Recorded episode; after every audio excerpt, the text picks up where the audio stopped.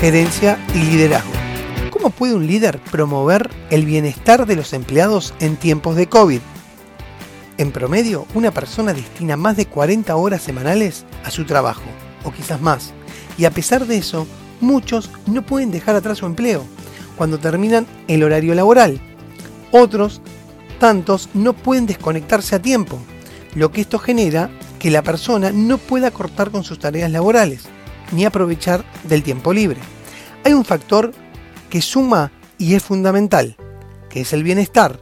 Aunque no sea algo tangible, su percepción es sólida y determinante. Un empleado feliz trabaja mejor. Y la felicidad está asociada directamente con la risa, una inhibidora del estrés, de acuerdo a múltiples estudios. En una realidad donde la pandemia atraviesa todos los escenarios, los líderes están siendo puestos a prueba en tiempo real para mantener su negocio viable. Y el centro de todas las conversaciones, el eje central está puesto en el bienestar de los empleados. De acuerdo con un estudio reciente de Accenture, antes del COVID, solo el 35% de los ejecutivos con puestos altos se sentía responsable de que su gente estuviera mejor. Y en solo 6 meses la cifra ascendió al 50%. Ayudar a las personas a sentirse mejor no es solo algo que ayuda a las personas, sino que también funciona para el negocio.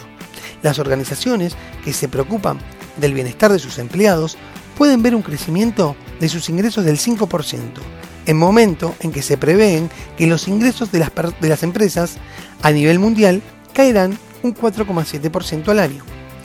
Otro de los hallazgos que indica que el más del 60% de las personas dijo que confiaba en que su empresa estaba haciendo lo correcto en el contexto de la pandemia.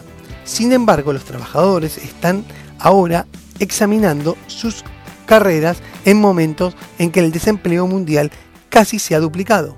El informe también reveló que más de la mitad de los trabajadores está explorando nuevas fuentes de ingresos y contemplando cambios en la carrera. Esto significa que, aunque muchos trabajadores confían en sus empleados, no están necesariamente comprometidos. Al mismo tiempo, los trabajadores tienen expectativas de cómo las organizaciones lideran de forma responsable después de la crisis.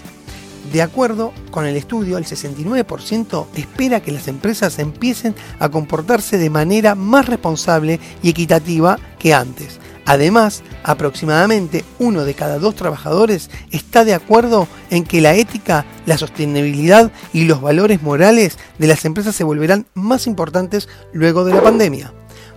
Para Delfino Co, Washington, Lionel Paredes.